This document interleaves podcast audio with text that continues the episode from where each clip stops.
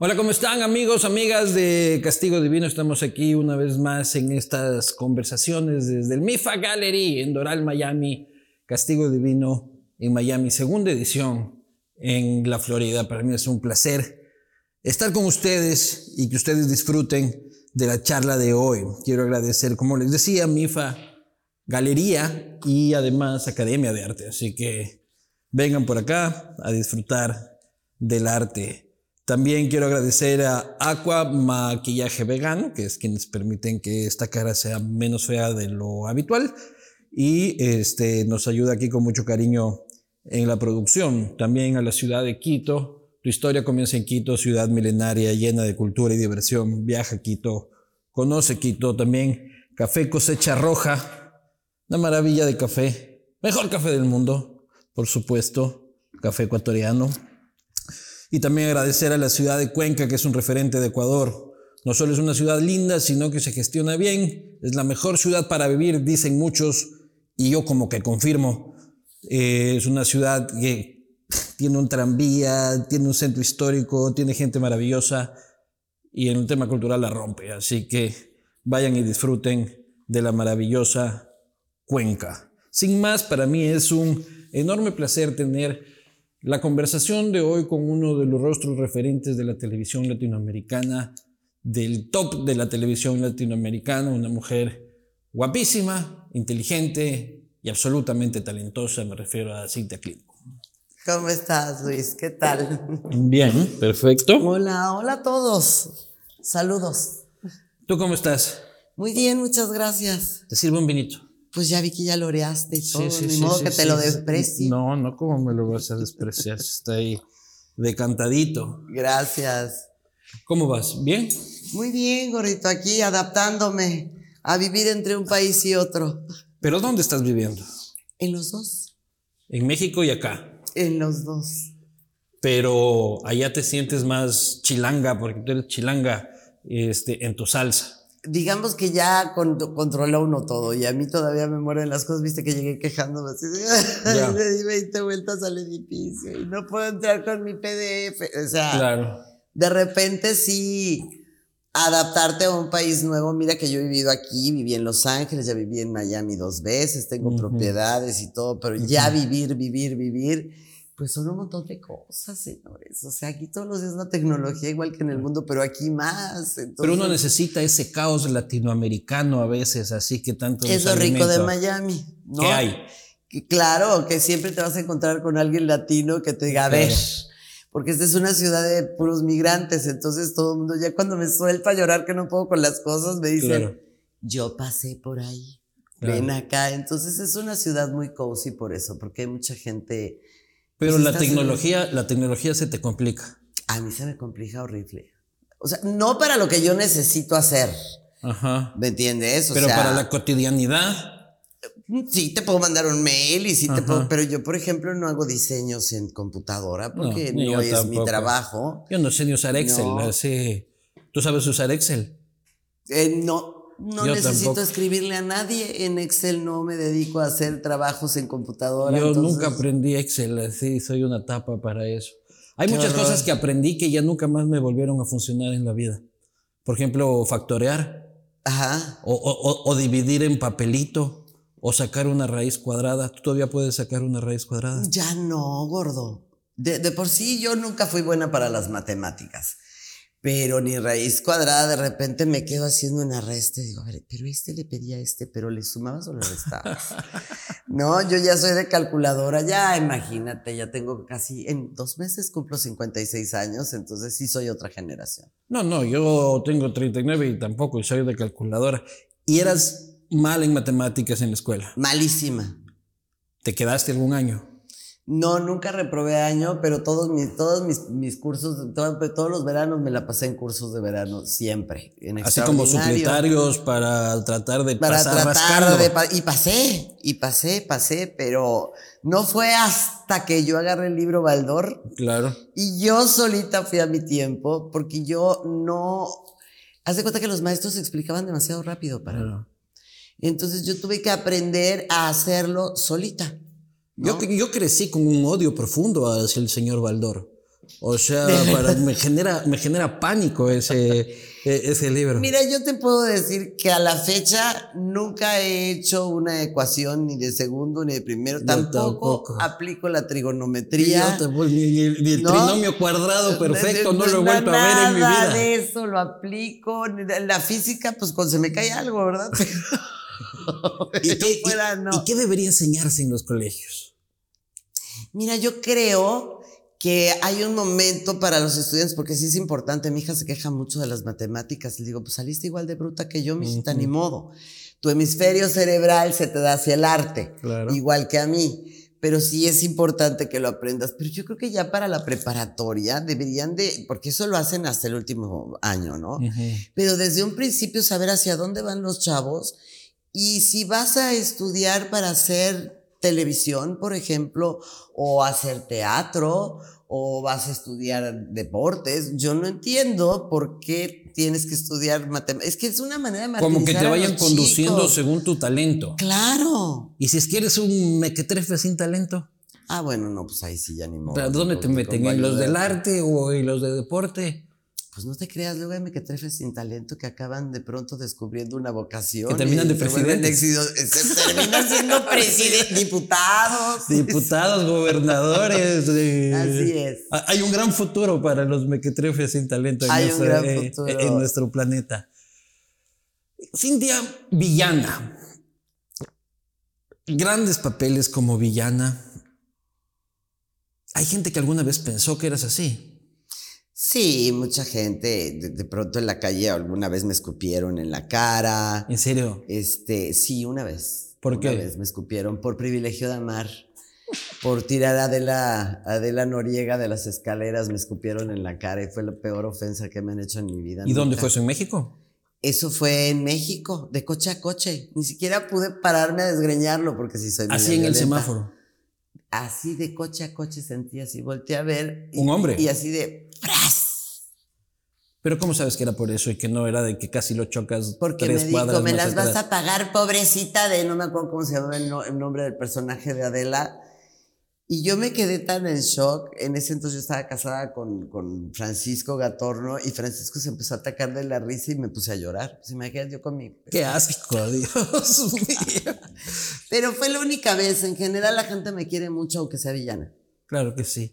Oye, pero cultivar al villano, o sea, el proceso artístico de crear el personaje es, es maravilloso, ¿no? Porque tienes como que, que, entender las frustraciones que motivan a ese villano a ser así, sus aspiraciones, su maquiavelismo. ¿Cómo, cómo construyes una villana? Pues mira, villana o no, cualquier personaje se construye a partir de la psicología del personaje. ¿Qué es la psicología del personaje? Eh, tiene que tener, para empezar siempre te dan una sinopsis de quién es esa persona que vas a interpretar, claro. ¿no? Y tú empiezas estudiando el texto y el texto siempre tiene un subtexto, es decir, cuando nosotros hablamos, ya pasó por nuestra cabeza el impulso, y luego el cerebro, y luego hablo. Entonces, lo que sucede adentro de mi cerebro para controlar lo que voy a decir, por ejemplo, yo quiero matarte, quiero decirte cosas horribles, pero no puedo porque me estás entrevistando en este momento. Pues puedes ¿no? Y no puedo quedar mal contigo. Puteame con total libertad. Viene la emoción, va a la cabeza, la cabeza decide cómo decir las cosas y lo sale filtrado. El subtexto es lo que pasa por tu emoción y por tu cabeza antes de que hables. Entonces, cuando tú lees el texto de una villana, entonces lo que tienes que analizar no es realmente lo que estás diciendo, sino por qué está diciendo eso, qué hay entre esas líneas, qué pensó y qué le pasó, para que ella dijera esas cosas. Como quien dice, los actores somos un poco psicólogos y de hecho estudiamos psicología. Y un poco locos también. Bastante. Entonces, ahí es donde tú empiezas a ver la característica de tu personaje, cuáles fueron sus traumas. Yo, por ejemplo, me voy mucho a los libros de psicología para ver las patologías, ¿no? Porque no es lo mismo un esquizofrénico que un bipolar, que un maníaco depresivo, que alguien que tiene déficit de atención, que alguien... Entonces, es muy importante conocer las características de cada una de ¿Y las ¿Y nunca esos villanos, esas villanas se han metido en tu vida? O sea, que te has encontrado un día diciendo, esta no soy yo. O sea, en tu vida normal. O sea, No, ¿por qué fui tan hija de puta? Esa no soy yo, esa es del personaje. no, Nunca. no. Y nunca tampoco actuando dijiste se me fue la mano de mala. O cuando se te va la mano de mala, está bien. Mira, se me fue la mano una vez y no por mala. Estaba yo haciendo, creo que mi segunda novela que se llamaba, o tercera, que se llamaba Mi Segunda Madre y salía yo con Toño Mauri. Y hay una técnica para pegar y las cámaras pueden protegerte y no necesitas ver un golpe. Si yo hago esto, tú juras que pasó una cachetada, pero Ajá. si haces esto, coordinas. Yo no sabía, me pusieron a dar una cachetada a Toño Mauri y el pobrecito le solté tal cachetón que empezó a irse para atrás, cayó en el sillón y todavía el sillón se fue para atrás. Y eso se filmó. Claro que Y eso quedó pobrecito perfectamente. Toño, me disculparé por él el resto de mi vida. Y entonces ahí empecé a estudiar, porque yo era bailarina, pero empecé Ajá. a ver cómo se golpeaba en escena, porque hay gente que piensa que hay que hacerlo y no es Claro. así. Igual que los besos, ¿cómo se besa en escena para no tener que besuquearte? Fíjate que ahí es una cuestión muy criticada. Porque si tú eres una villana, la villana generalmente es más ligera de cascos. Es un personaje mucho más, más abierto. Generalmente, lo que son las villanas de la televisión, ¿verdad? Que es el melodrama clásico. Este, pues es como la más eh, huilona. Facilonga. La facilonga. Ajá. Entonces, una de las cosas que hace que el protagonista no se acabe de definir con la, con la protagonista Ajá. Es que generalmente la villana es mucho más sexual. Claro, y está buenísima siempre. Siempre está buenísima. A mí me criticaban muchísimo, pero ¿cómo tenía que darle un beso una villana que se quiere comer a ese hombre y hacerle... Pues Claro. no, los besos eran besos y ya. Siempre fueron besos. Sí, Y nunca te tocó un actor con mal aliento. muchas veces. y Pues le sacaba la pastillita si te no gustas. claro, oye, para la siguiente, para- la siguiente toma, este, aquí tienes una mentita. Pues mira, de chiquita me los aguantaba, ya de grande les digo, te huele mal la boca, ¿por qué no vas y te lavas los dientes? Así de frente. Pues si no tienes la molestia, Claro. ¿verdad? De lavarte los dientes para una escena así, pues alguien tiene que decírtelo. Claro. Y si la perjudicaba voy a ser yo, pues te lo digo. Totalmente, totalmente. Oye, ¿cuáles son tus villanos favoritos? Mis villanos favoritos. Bueno, pues mi villano favorito, el de la película me ¿Sí? encanta. sí. Mis villanos favoritos. Es que, híjole, nunca me he puesto a pensar realmente quiénes son mis villanos favoritos porque nunca me he comparado con nadie ni he querido ser como nadie. Pero personajes que tienden a ser villanos, pues evidentemente el personaje de Vivian Lee en Lo que el viento se llevó, que me parece que es de los personajes más completos que existen escritos en la historia del cine, ¿no? Y en la vida real, ¿quién para ti es un villano?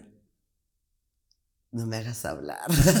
No lo digo así en el mundo. Yo puedo decir, Vladimir Putin es un villano salvaje. Pues mira, yo pienso que todo aquel que tenga que ver con la política y tenga a su alcance eh, mejorar la calidad del agua del mundo y que sus intereses estén por encima de un calentamiento global es un gran villano, ¿no? El 90% de los políticos, 99.9% de los políticos.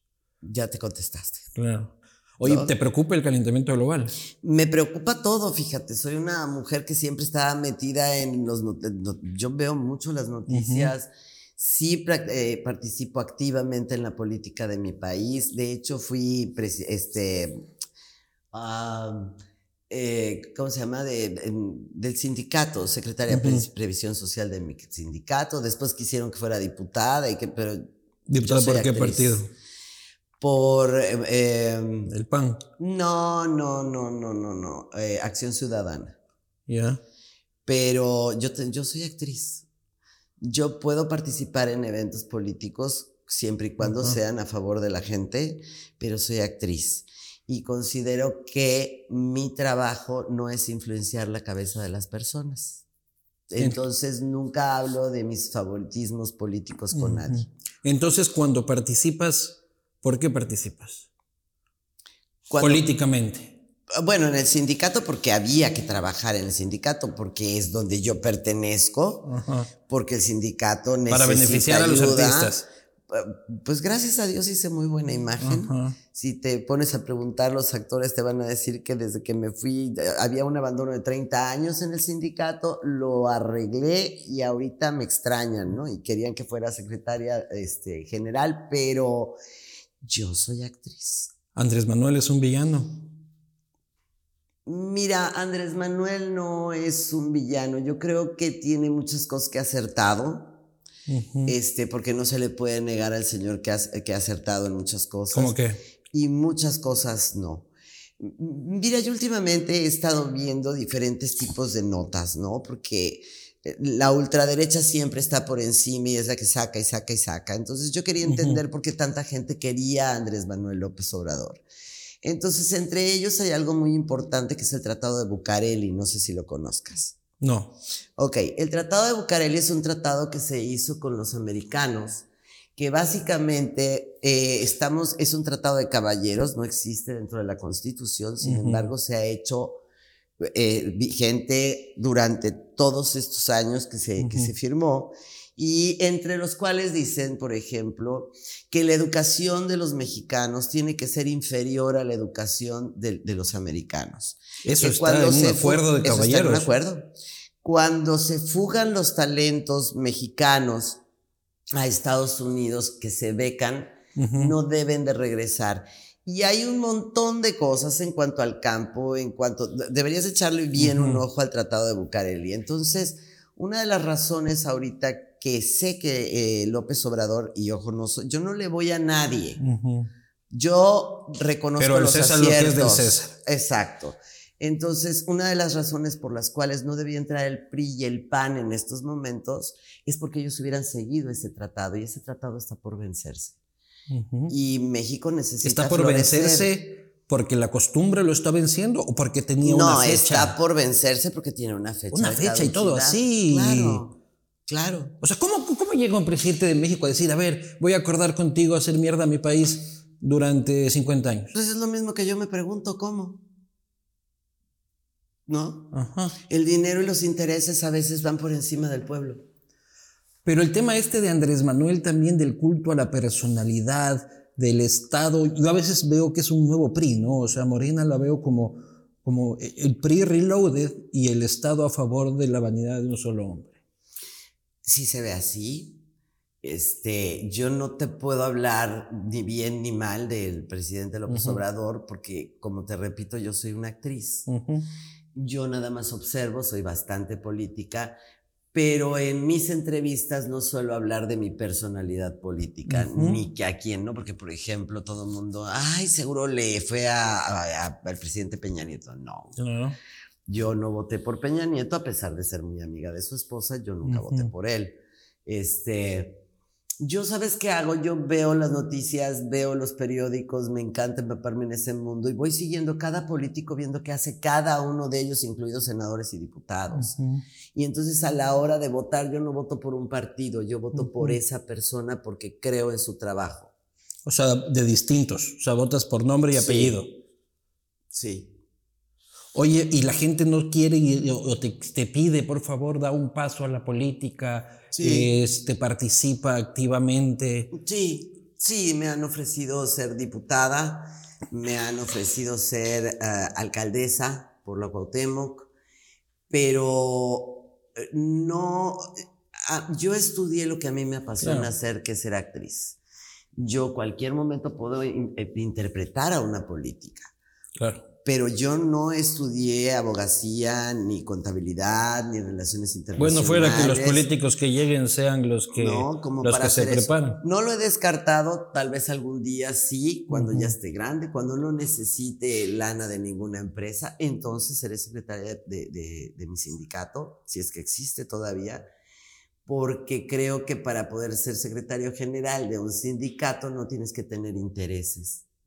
Y para no tener intereses tendrías que estar retirado como actor. Claro. Para poder luchar con las empresas sin que tu interés personal se vea afectado. Oye, pero tú tienes este, relación con la política desde muy pequeño. Tu abuelo fue presidente municipal de Tasquillo Hidalgo. Así es. ¿Cómo viviste esa relación? Tasquillo Hidalgo creo que es un pueblo en Ciudad de México pequeñito. No, no, no. Tasquillo Hidalgo está en la zona de los manantiales en el estado de Hidalgo. Justamente.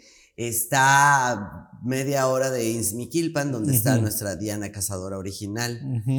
Y no sé cómo fue porque yo todavía no nacía cuando mi abuelo había sido presidente municipal. Pero tu familia se hablaba de política.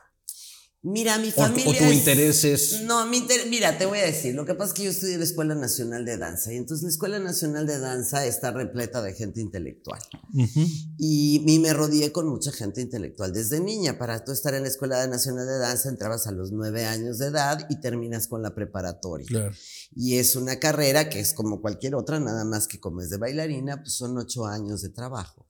Y dentro de esos ocho años es música, teatro, danza, expresión corporal, ballet clásico, contemporáneo, eh, kinesis escénica, arte- las artes plásticas, por ejemplo, las veíamos. Por eso ahorita que entré me encantó, porque yo tomé artes plásticas y las artes plásticas las tomábamos a fondo. Y la música la tomábamos a fondo. Ya no leo fluidamente la música, pero sí leo música.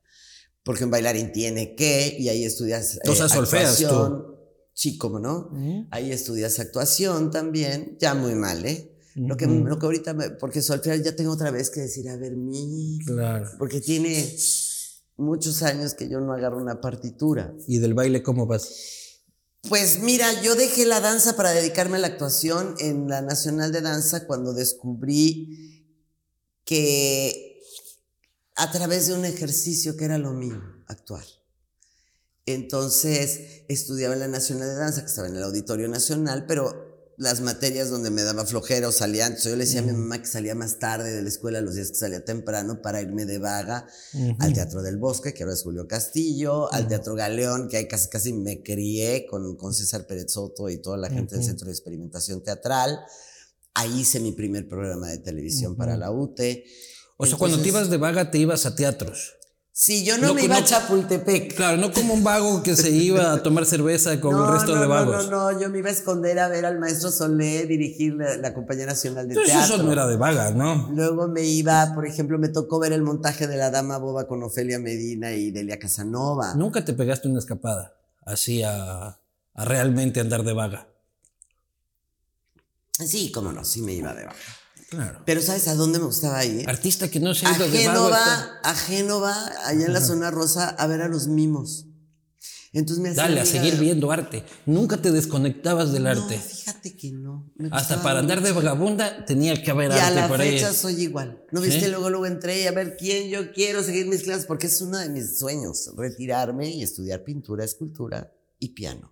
Pero nunca te fuiste de borrachera así y apareciste en Acapulco en la madrugada. Ah, no, sí, me he ido de borrachera muchas veces, de chava, pues como no, tengo mi buena fama de que fui bastante, bastante amiga de la familia Ponte un pedo, como decíamos, pero, pero nunca me afectó mi trabajo, pero despertarme en Acapulco no tanto. ¿No?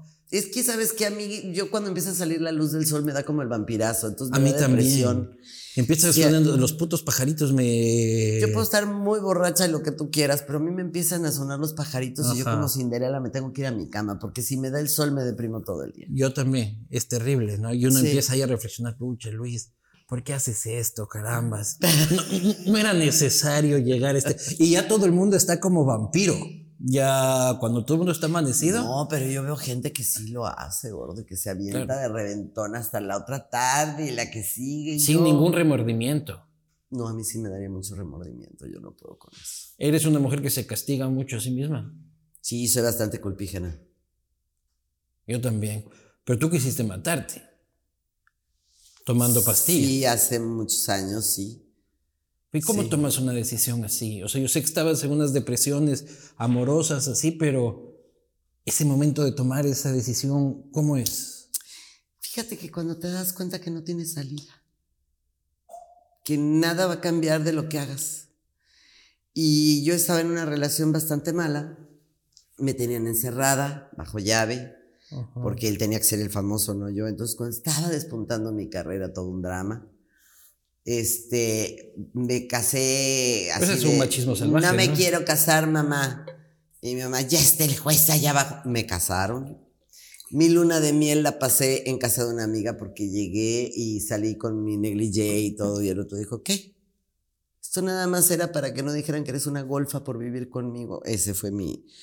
Entonces, fue una muy mala relación, no podía ir mi mamá a mi casa, era la única que iba, me la corrían a la hora, no podía ver a mis hermanos, no podía ver a mis amigos. secuestrada. Secuestrada. Y entonces llegó un momento, me enfermé, me enfermé de una especie de bulimia porque yo no me provocaba el vómito, pero la misma angustia, eh, vomitaba todo lo que comía. Mi estómago no lo aguantaba, no lo aguantaba, entonces realmente me enfermé demasiado y al principio me cuidaba y después ya era... Entonces yo me caía sola desmayada en la casa, ¿no? Porque pues mi estómago no aceptaba la comida no la aceptaba, pues estaba ampulado porque había ido a ver un gastro y en vez de fijarse bien lo que tenía, pues me dio flagil 10 días, que es una medicina que se toma pocos, entonces además me quemó el estómago. Y llegó un momento que, a ver, yo me quería regresar a Brasil porque había conocido, bueno, reconocido al hijo del mejor amigo de mi papá en Brasil. Un brasileño alemán. Brasilero alemán, sí. Este, yo quería, siempre quise trabajar en la red de Globo de Brasil. Yo me crié hasta los nueve años en Brasil, entonces siempre sentí que mi vida estaba partida. Entonces cuando yo me fui a Brasil, regresé y le dije, quiero divorciarme, me encerraron con llave. Y entonces cuando yo vi que no había nada para mí, eh, claro que lo había, pero en ese momento mi cabeza estaba muy cerrada y que no había escapatoria. ¿Y no buscaste ayuda nunca? ¿No le dijiste a nadie? Mi mamá me llevó con una amiga que era la única que podía entrar a la casa, Chachi. Y Chachi le explicó, cuando, cuando mi mamá vio que me suicidé, que además me desperté en el hospital y en vez de darme gusto de estar viva me puse a llorar así, ¿quién fue el que se le ocurrió revivirme? Este, mi mamá ahí ya se preocupó. Pero tú te tomas las pastillas y de ahí qué se siente físicamente? Nada. Te quedaste dormida, Antes sin dolores. Vendían Lexotan en 100, ya no las venden. Antes era un frasco de 100 pastillas y yo creo que me tomé 80. El problema es que él se iba todas las tardes con un amigo de él y pasaba el día siempre con él, pero ese día algo se le olvidó. O sea, no estaba programado que me fueran a... Que, que nadie regresara. Y entonces yo pues vi el frasco y dije, ahora es cuando. Y de repente corte A, amanecí el miércoles. Corte, así. Corte A. Yo no me enteré de nada. Yo amanecí dos días después en el hospital. ¿Y qué representa la muerte para ti después de un capítulo así? La muerte es algo que juega siempre con nosotros. Los mexicanos siempre estamos acostumbrados a la muerte. Eh, me da tal vez miedo la forma de morirme, pero morirme no me da miedo. Hoy día... O sea, morirte, por ejemplo, con dolor, con una enfermedad. Ahogada, quemada, imagínate, ¿no? Este, pero hoy día, por ejemplo, que tengo una hija, ya le tengo más respeto. Claro. Estoy consciente. Mira, si tuviera que morirme ahorita, yo he tenido tres vidas en una, o más, más las que actué. Claro. ¿No? He vivido demasiado, he vivido mucho, he viajado, he sido exitosa, he sido premiada internacionalmente y claro que todavía tengo sueños para arriba, pero si me dijeran, ¿sabes que te vas a morir? Pues me voy contenta. Pero no le tienes miedo a la muerte. No, pero hasta que esa niña que está allá sentada no sea una mujer hecha y derecha, la muerte está vetada ahorita, no tiene permiso de matarme. Claro. ahorita no. ¿No? Ahorita no. Yo tengo miedo de morir como un pendejo. ¿En serio? O sea, de ahí. Siendo pendejo, que digan, ay, este pendejo. No, no, este pendejo se murió por pendejo. Este, no, morir pendejamente. O sea, resbalarte en el baño o morir que te caíste, no sé, de forma pendeja. Yo quiero morirme así como en algo espectacular. Rimbombante. Sí, sí, o sea. un avionazo. E-, erupcionó un volcán y, ¿En serio? y alguna cosa así. Sea, supongo, pero tampoco quisiera morir, por ejemplo, enfermo. La enfermedad, esa sí me preocupa. Mira, yo gracias a Dios soy hija de dos papás infartados. Y los dos se murieron del corazón, así es que lo más probable es que me muera yo así. Yo también, mi papá murió infartado. Y tu padre murió, tu padre era danés. Tu padre murió cuando tú todavía eres joven. Mi papá murió cuando yo tenía ocho años y medio. Claro. En Brasil y se murió dormido del corazón. Oye, ¿y tú estabas ahí? No, mi papá era presidente en Latinoamérica de una transnacional que se llamaba NSR.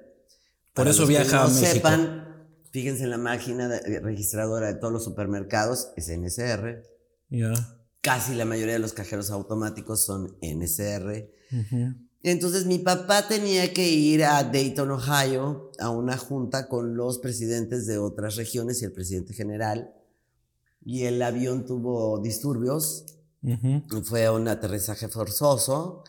Y mi papá llegó al cuarto, se durmió y no volvió a amanecer. Del- o sea, ya fue con el corazón afectado del- Ya de la estaba turbulencia. afectado el corazón desde la Segunda Guerra Mundial.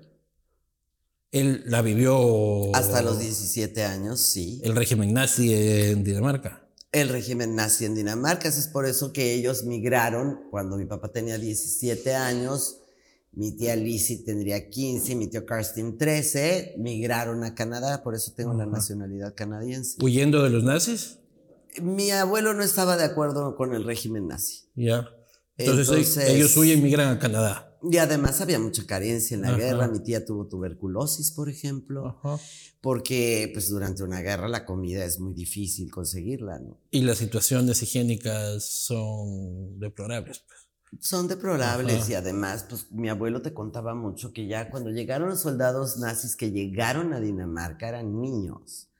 No, había, ni- había soldados de 13 años. Dios mío, Entonces mi abuelo nos contaba mucho llorando que le daba ganas de quitarle el uniforme y meter a los niños a jugar, ¿no? Claro, qué terrible. Entonces, porque tú sabes también que pues muchos fueron obligados. Totalmente. No. No. un niño de 13 años que puede. ¿Qué va a querer? Bueno, sigue a pasando en? África y en muchos lugares. Claro. No, no, y en América Latina también. Bueno, hay- pues también en México, ¿no? Cuando los, y en los Colombia agarran las para, FARC les, les ponían un para fusil a un volverlos niño. narcos, ¿no? Totalmente. Entonces, por eso migraron a Canadá en la Segunda Guerra Mundial. En barco así, vamos todos, En salgamos barco, de ahí. ahí está la foto. Ajá. Tengo la foto de la primera. Y- y de mi ahí- abuela viendo el. O sea, tu padre llega y él en Canadá se vuelve ejecutivo de esta empresa. No, mi papá llegó de 17 años. Ajá. Entonces él estudió administración de empresas, me parece. En Canadá. Y a los 22 años hizo un viaje porque él siempre fue obsesionado con las culturas indígenas y con todas las Ujú. civilizaciones azteca, maya, inca, Claro. además, ¿no? Fue en búsqueda del dorado a Fue- México. Entonces él se fue a México y fíjate, mi abuelito, el que tú dices de Hidalgo, a mi papá se le descompuso el coche de ida a la Ciudad de México. Y justo paró con mi abuelito y mi abuelito lo ayudó. Llegó, conoció a mi mamá en la armería, Claro. se casaron a los 10 días. ¿Y tu mamá tenía novio en mi ese tiempo? papá, no. ¿Segura? Mi- no, había, fía- ahorita te cuento una Ajá. historia bien interesante. Mi mamá la habían separado de su supernovio, que era Antonio del Conde, mejor conocido como el Cuate, que él es el dueño del Yate Granma. Ya. ¿Sí sabes cuál es el Yate Granma? No tengo idea. Ok, el Yate Granma es donde llegaron todos los guerrilleros cubanos junto con Fidel a hacer la Ah, él- revolución. Él puso el yate de, de la salida de Fidel de México a Él la puso isla. el yate, eh, su familia tenía una armería El ya de Granma, muchos, claro, pues. de muchos, muchos, muchos, muchos, muchas generaciones. Incluso iba Anthony Quinn y todo al, al club de tiro. Y mi mamá trabajaba con él y ahí llegó Fidel Castro, llegó Camilo y llegó Raúl. A la casa de tu abuelo.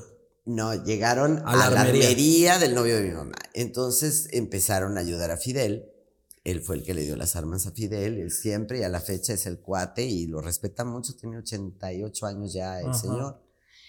Y, eh, y bueno, total, mi abuela dijo, mi hija comunista no Claro. existe. Entonces lo separaron.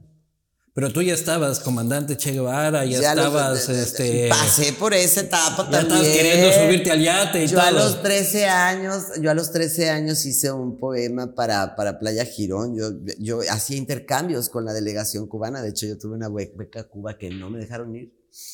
Ah, pero 13 sí te picaba el comunismo. A mí también me picó mucho. Pues yo creo que no hay joven que no piense ya después cuando eres grande y empiezas a pagar impuestos y empiezas a ver cómo fue la realidad del comunismo, es otra cosa. Pero, Pero ¿conociste a Fidel? No, no conocí a Fidel Castro, pero volvemos a la pregunta que me hiciste. Ajá. Mi mamá no tenía novio, había tronado con este señor, pero sí seguía trabajando ahí. Ya. Mi papá llegó a ver una pistola este, mi mamá lo vio y dijo, Chaparrito, ¿dónde vives? Claro. Y entonces mi tía le dijo, todo danés, invítalo a la danés". fiesta de esta noche. Y entonces mi mamá le puso una tarjetita en la pistola que compró y, y, pues se fueron. ¿Y para los- qué quería una pistola? Pues en aquel entonces la gente le Había que andar armado, ¿no? Y mi papá le gustaban mucho, tenía colección de alma- armas y de sables de la Segunda Guerra Mundial. ¿A ti te gustan las armas? A mí me gusta disparar, ¿Sí? sí. ¿Y lo haces con frecuencia? No tanto como yo quisiera, pero sí por lo menos tengo mi, mi rifle de aire de competencia. Ah, me gusta ¿sí? mucho, sí, me gusta. ¿Estás lista para la revolución todavía, Cintia? No, yo ya estoy viejita para la revolución. No, que se nunca- revolucionen otros. Nunca es tarde para la revolución, no. Pero sí me gusta tirar. ¿Sí? Y entonces se casaron a los 10 días. En Ecuador quiere decir otra cosa, a ver si me gusta tirar. Por cierto, ahí se ríe. ¿Ah, sí? Claro. Bueno, en México también me gusta, me gusta tirar de las dos formas. me gusta tirar con armas y me gusta tirar. Tirar. no, y entonces, bueno, pues total. Este, se fue mi papá, regresó a Canadá a arreglar papeles a todo, regresó a los tres meses por mi mamá y cuando se fueron, la antigua carretera Laredo pasa por Tasquillo. Ya. Y nada, pues regresó mi mamá casada y ahí estaba mi abuelito Pancho, porque mi abuelo Pancho era el padrino de mi mamá. Fueron sus papás adoptivos. Ya.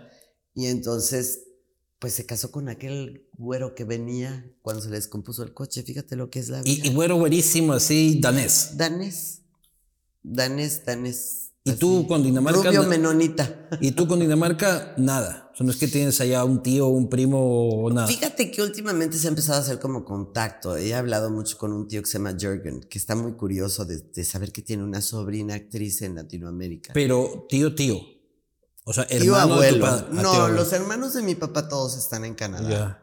Todos, todos. Un tío abuelo que se acaba de enterar de que es tío de una superestrella de el drama latinoamericano. Sí, hemos platicado en inglés, es muy chistoso. De hecho, mi hermana ya fue a Dinamarca y yo quiero echarme mi viajecín también a No Dinamarca. vayas a tener por ahí unos castillos, alguna cosa que ir a reclamar. Fíjate que no, pero sí fue muy interesante porque el apellido nos los dio el rey a mi tatara, tatarabuelo, Ya. porque él se dedicaba a romper icebergs para el barco del rey. Él iba abriendo. Tu entonces, tatarabuelo. Él sa- tatarabuelo. Entonces él salvó la tripulación, tatara, tatarabuelo. Ya.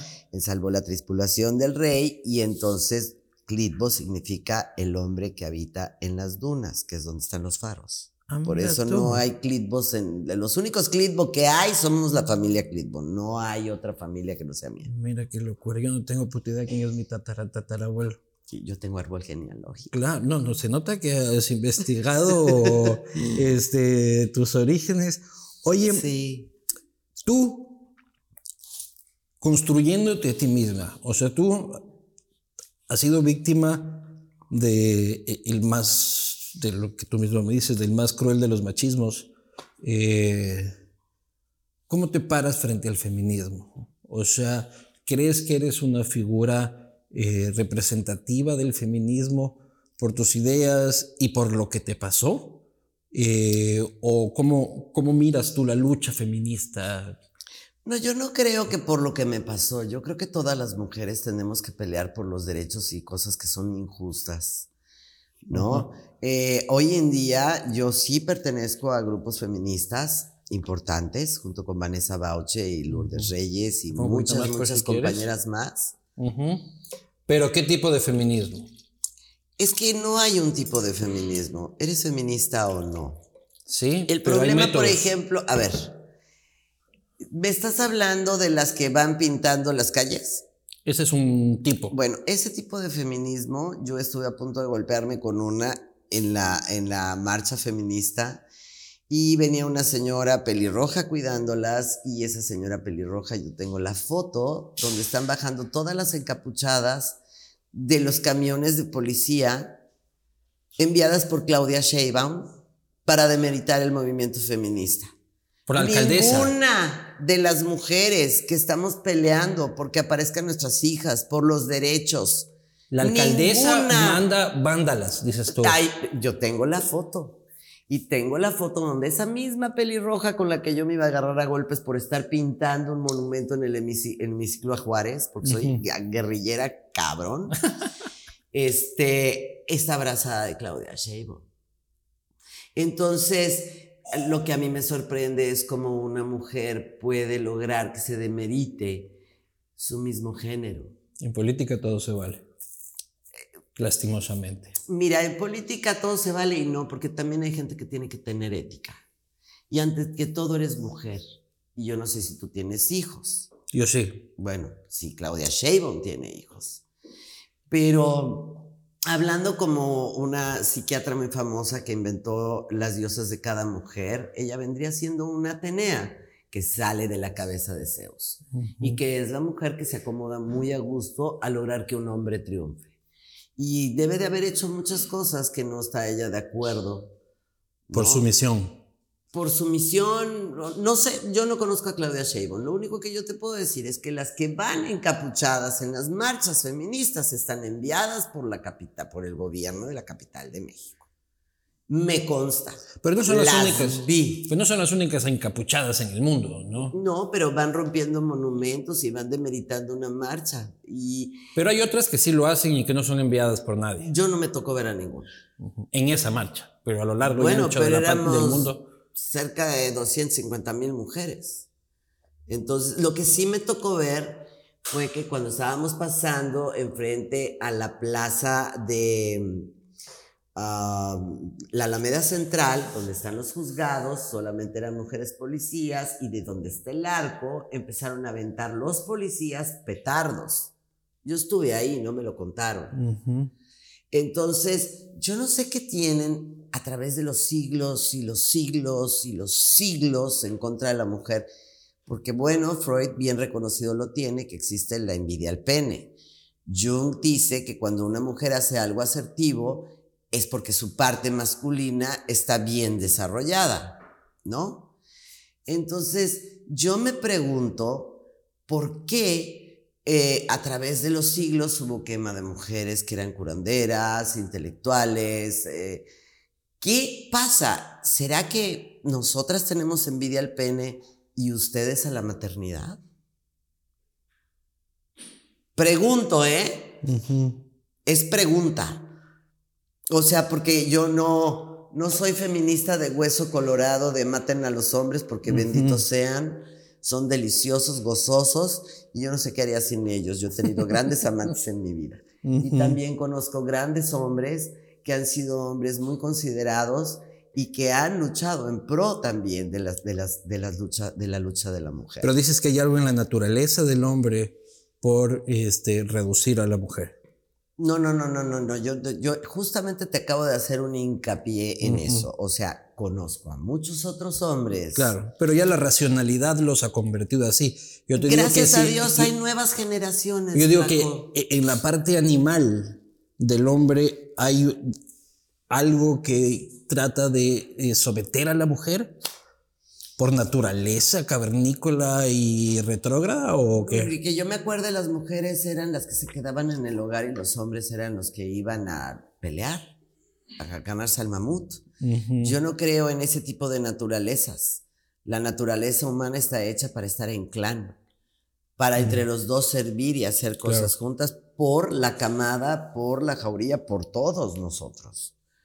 Entonces, eh, si ese es el tipo de feminismo el que crees que yo pienso, no. No, yo no, respeto, yo no creo cuál pienses. Yo respeto muchísimo y hay hombres maravillosos que también están al pie de lucha y que también están tratando, que son padres de mujeres, de hijas, y que están tratando también de que todo este sistema se regularice.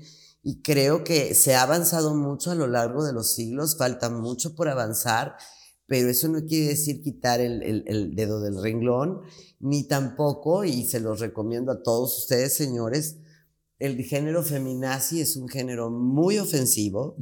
Cuando ustedes no saben que, por ejemplo, en Ciudad Juárez, Chihuahua, hay más de 25 mil muertas solo en Ciudad Juárez, Chihuahua.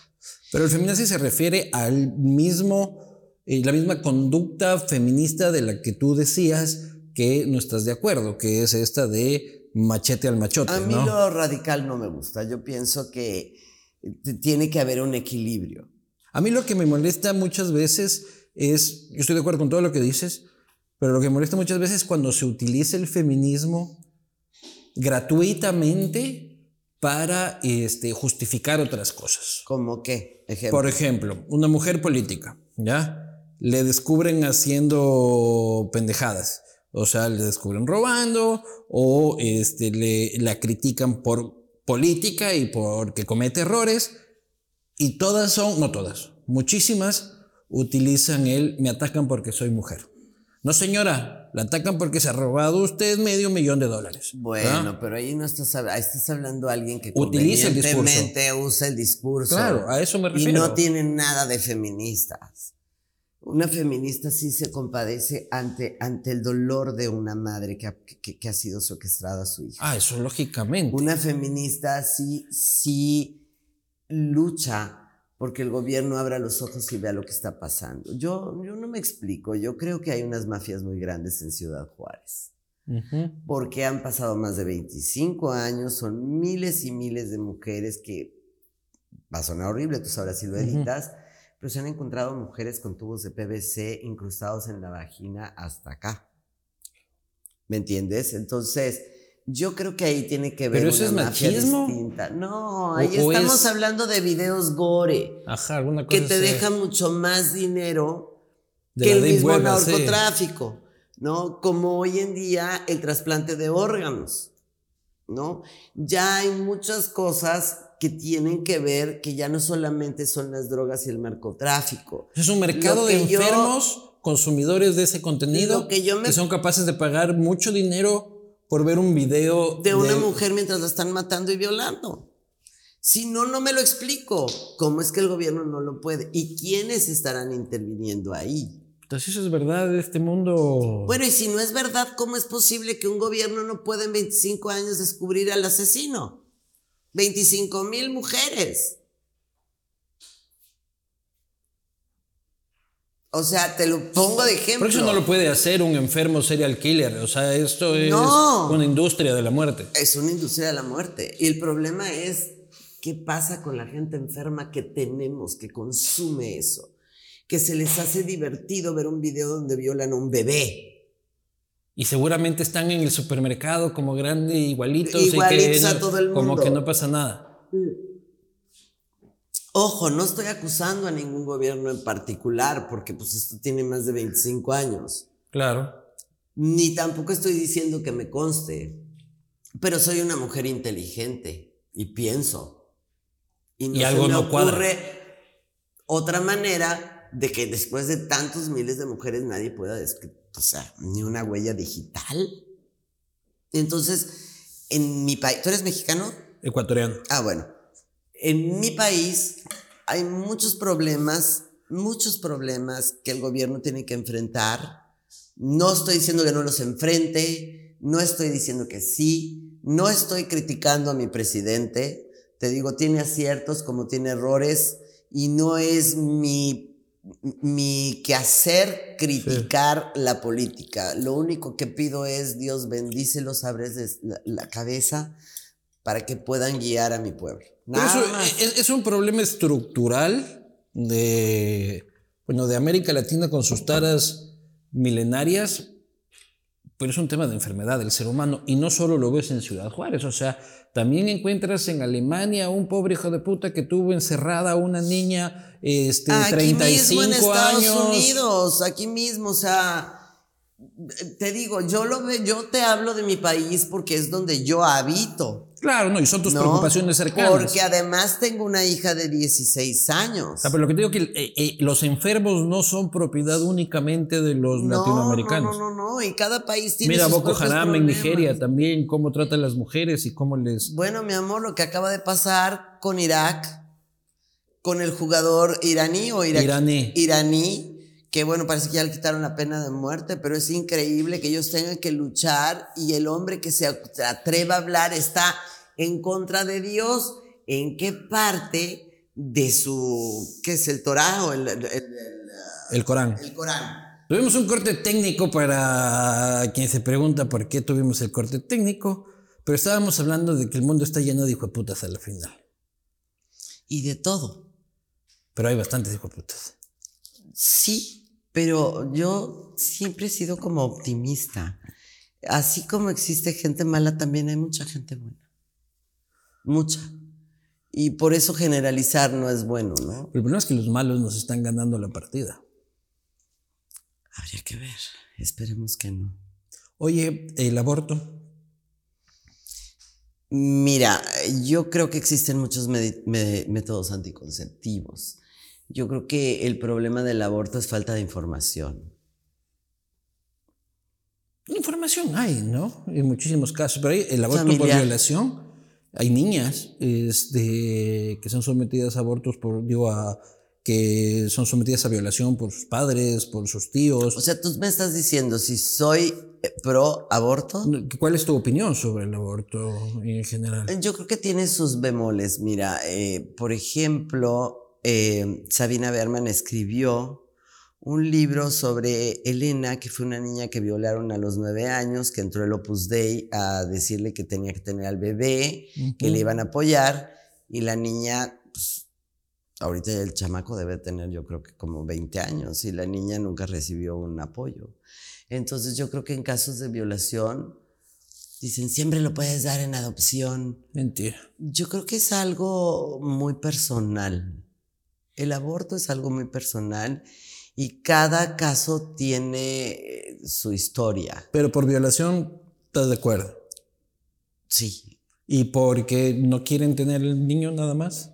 Una noche y una persona y no es el momento. Yo creo que cada Los proyectos de la mujer Yo creo que cada mujer es dueña de, su cuerpo. Yo sé que es una vida, pero también se confirmó que hasta que sea una blástula, todavía puedes tener un aborto. Y eso es que se Yo creo que en eso es antes de los tres meses y yo creo que en eso tienes que usar tu criterio personal.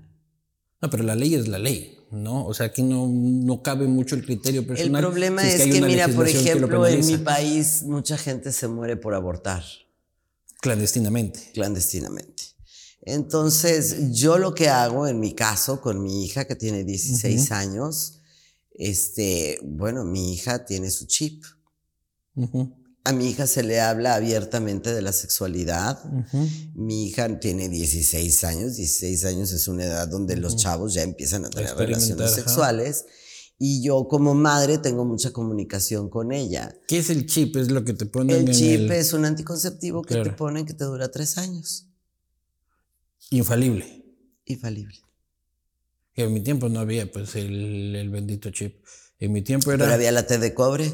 Era marcha atrás. Este, al, final, al último momento. Pues en tus tiempos también. el control mental para la marcha atrás. Te voy a hacer una pregunta. ¿En tus tiempos no había condones? No sé. Pero y entonces. el, condón no siempre está a la mano en el momento clave. Pues. Ah, no, pues entonces muy mal de tu parte, porque eso debe de ocupar un espacio en tu cartera siempre. Pero el condón en billetera es mentira porque eh, se rompe el aire y ya no funciona. Ah, bueno, pues si lo tienes que estar revisando. No puedes tener un pues. condón de 1960 en tu cartera. Perdón, mi amor, tengo y las mujeres, condón así pegado hecho chicle. Las mujeres también tenemos que tener un condón.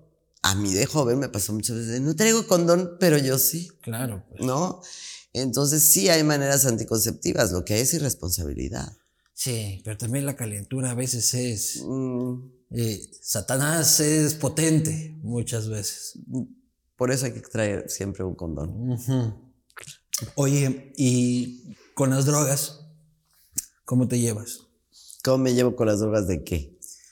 Eh, ¿Estás de acuerdo con la legalización de las drogas, con la legalización de la marihuana? ¿Te asustan las drogas? Estoy de acuerdo con la legalización de la marihuana.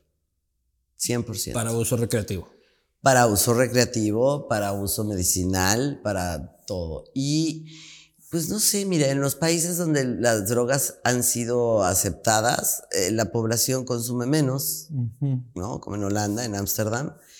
Y son sociedades más educadas también. son sociedades más educadas. Pero yo creo que el día que las drogas se legalicen y cada quien sea eh, consciente y tenga el derecho a meterse lo que quiera sabiendo del daño que se está haciendo, pues acabaríamos mucho a legalizarlas con todo este mercado clandestino del narcotráfico. Les quitamos el negocio. Se le quita el negocio. Pero tú dices legalizamos todo. Pues es que Heroína, mira, cocaína. todo yo ya no sé. Todo yo ya no sé. Porque en mi generación, los, los que se metían cocaína era gente de lana. Y los pachecos, pues éramos artistas, Fumadores de marihuana. fumadores de marihuana. Comedores de hongos y tomadores de peyote. Fíjate que yo los hongos los probé una sola vez como a los 30. ¿Y qué tal te fue? Y ahorita me fue muy bien, porque estaba yo pasando una crisis muy fuerte y, Y todo lindo, sí todo fue a y nivel purificación. espiritual. Pero, por ejemplo, ahorita hay un montón de amigas que me han invitado a, A hacer comer ayahuasca. Ya. Y yo creo que yo ya probé lo que tenía que haber probado en la vida. No Se me acabó interesa. el cupo de nuevos psicotrópicos, sean estos naturales o. o- o Mira, ahí te va. El- la, la hijastra de un amigo mío se fue a Real de 14 a probar el peyote con el noviecito. Ajá. Les dio un mal viaje. El chavo le estrelló la cabeza contra una roca, le hundió los ojos y la mató. A la, a, a la hija de un amigo tuyo. A la hijastra de un amigo mío. What the No, fuck? un mal viaje. Entonces, también el, el- el hijo de una compañera actriz muy conocida se murió porque era alérgico a sufe- diferentes sustancias de la ayahuasca y se murió. Yo tomé ayahuasca una vez y me fue bien. O sea, una cosa de una conexión. Mira, yo estuve ahorita en. Perú y los reales chamanes de la ayahuasca la consumen ellos y a través de sus alucines ellos logran ver tu, tu espíritu, tus auras y ellos te curan. Ah, pero qué la real pues. ayahuasca. Qué estar viendo la, ahí la real ayahuasca la hace el chamán, y tú, no y tú. tú así como que. Bueno, La señor, verdad llevamos es que, cuatro mira, horas aquí sentados. A mí, la verdad es que yo, a mí cuando me dicen es que el cristal, a mí lo que se me viene a la cabeza es una copa reventada. O sea, ya hay cosas que a mí me superan en mi generación. Yo- no, yo nunca he visto cristal. Igual en Sudamérica, como que Sudamérica es muy de, de, de- de cocaína. Bueno, en México sí hay mucho cristal y hay muchas otras drogas que vienen sintéticas ya ahorita, ¿no? Oyes a los chavos hablar y el tutsi, a mí me dices tutsi y yo me imagino una paleta, Ajá. tutsi pop. Claro, no, no suena como heladería. sí. Exacto, entonces hay cosas que ya a estas alturas del partido no me interesa probar. Ajá. No tengo interés en probarlas. Y hablas con tus hijos sobre eso. Con mi hija sí, mucho. Claro, ¿no? yo, yo, tengo uno por nacer y el otro de dos años. Yo me imagino cuando este tenga 18 ya, ¿cómo será la droga? Llegará por internet, así voy a conectarme aquí y algo me va a pasar. Bueno, ya hay drogas auditivas que son por internet. No, no he sabido. ¿Me pasas el link? Ah, bueno, ya existen drogas que a través de un trance cibernético, no sé cómo le hacen porque yo nunca lo he hecho, pero que ya también te llevan a estados de... Si estás más informada que, que yo, Cintia. Yo me informo de todo. Ah, claro, sí te veo. Tengo una hija. Claro, Entonces claro. voy a- voy Entonces, de ahí, avan- ¿Cuáles son las nuevas drogas? Voy de avanzada, gordo, voy de avanzada todo- todos los lunes averiguas, eh, averiguas sobre eso. Oye, pero ya, una cosa es la recreación, otra cosa es este, la gente que, que- que- que lo hace porque tiene sus problemas, pero hay grandes problemas latinoamericanos que están inducidos básicamente por la pobreza. ¿Ya? O sea, la utilización de drogas este, por la pobreza, este, el incluirse en bandas criminales eh, por la pobreza, ese círculo vicioso de la pobreza es el que hace irreparable esos problemas de nuestras sociedades. Yo no creo Mientras que sea no culpa de de los pobres, pobres. porque ¿quién la pone ahí? No, no digo que sea culpa de los pobres. Yo digo que el círculo de la pobreza es incontenible. El pobre no es pobre porque quiere, a pesar de que muchos digan en discursos liberales que es así. Pero cuando estás en una situación de pobreza eres mucho más vulnerable a muchísimas cosas. Sobre todo si eres un chico abandonado, un joven de la calle, que esos son los que realmente nos tienen que preocupar, ¿no? Eh, aquí en Estados Unidos hay muchas personas que son homeless y que viven Fu. heroinómanos todo el tiempo. En México es menos la heroína, pero también ves mucha gente homeless que se la pasa alcoholizada. Y son problemas, yo creo que cualquier tipo de adicción tiene que ver con un dolor grande atrás. Entonces, para resolver, y no lo digo yo, una adicción tienes que resolver psicológicamente qué es lo que te pasa que te provoca fugar. Depende, depende de la adicción. ¿no? O sea, yo fumo. Y no sé si es que fumo porque tengo un problema. ¿Qué fumas? Un vape. ¿Y marihuana? No. ¿Tiene más cara de Pacheco? Tengo cara de marihuanero, dice. No, no. Está bien, no fumas. No, no, no, no, no fumo. O sea, y, y no tengo problema. Todos, muchos amigos míos fuman. A mí, yo cuando fumo, el cerebro y, me pongo muy asustado y pongo a reflexionar sobre la vida y por qué hiciste esto. No te provoca bien. Y por qué ya no llamas a tu hermano. Y a mí me provoca ansiedad lo mismo. Qué bestia. Entonces prefiero, prefiero no. Me gira el cerebro demasiado rápido y me angustia así. Qué bestia, no. Entonces fumo marihuana una vez al año y siempre es porque ya estamos en tragos. Ya. Pero así de, de que vamos a a, fumar, ya no, ya no le tú. No. no, porque las paranoias se ponen muy fuertes. Eres una mujer ansiosa. Sí. ¿Y te medicas por eso? No, no, no estoy medicada. Pero, pero cuando yo no tengo algo, eh, soy una persona que siempre tiene que tener sus cosas muy organizadas. Certezas, necesitas certeza. Necesito mucha certeza. Entonces, si yo fumo un cigarro de marihuana, lo que provoco es mi cabeza al 3000 por hora y me produce angustia.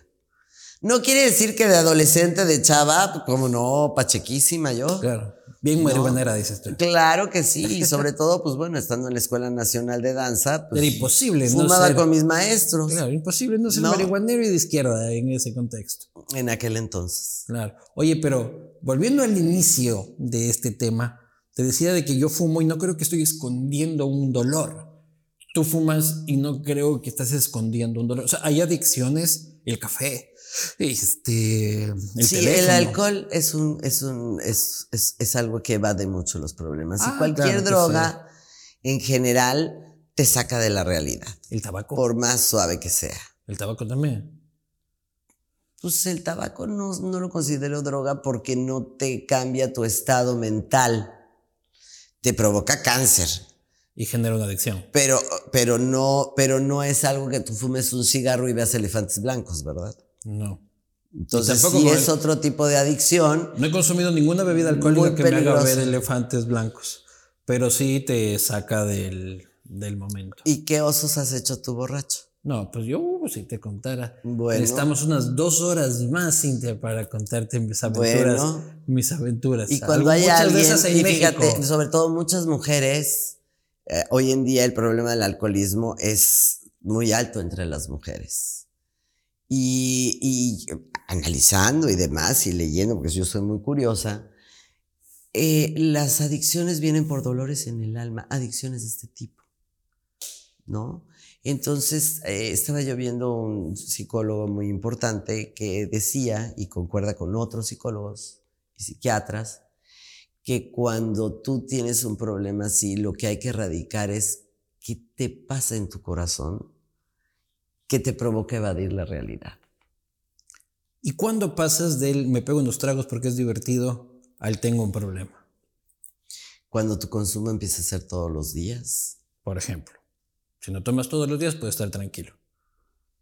Es que hay, bebida social y siempre con medida. Yo, por ejemplo, a mí el tequila es algo que yo ya no consumo.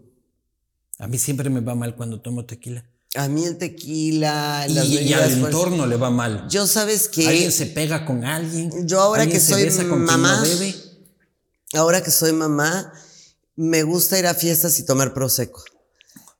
Entonces ya cuando yo voy por la cuarta copa de Prosecco se acabó la fiesta. ¿Me entiendes? yo empiezo la fiesta. Toma, ya tomo vino blanco. Ahora también me doy mis licencias, ¿no? Yo, por ejemplo, tengo mi departamento en Mazatlán, Sinaloa.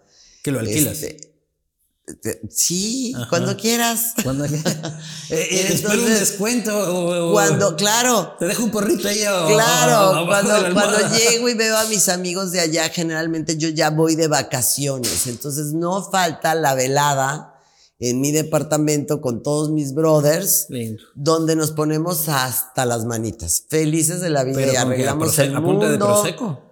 No, te, ahí sí te queleamos, ¿no? Y arreglamos el mundo y todo. Pero si yo tengo que ir a una reunión social, pues tomo Prosecco.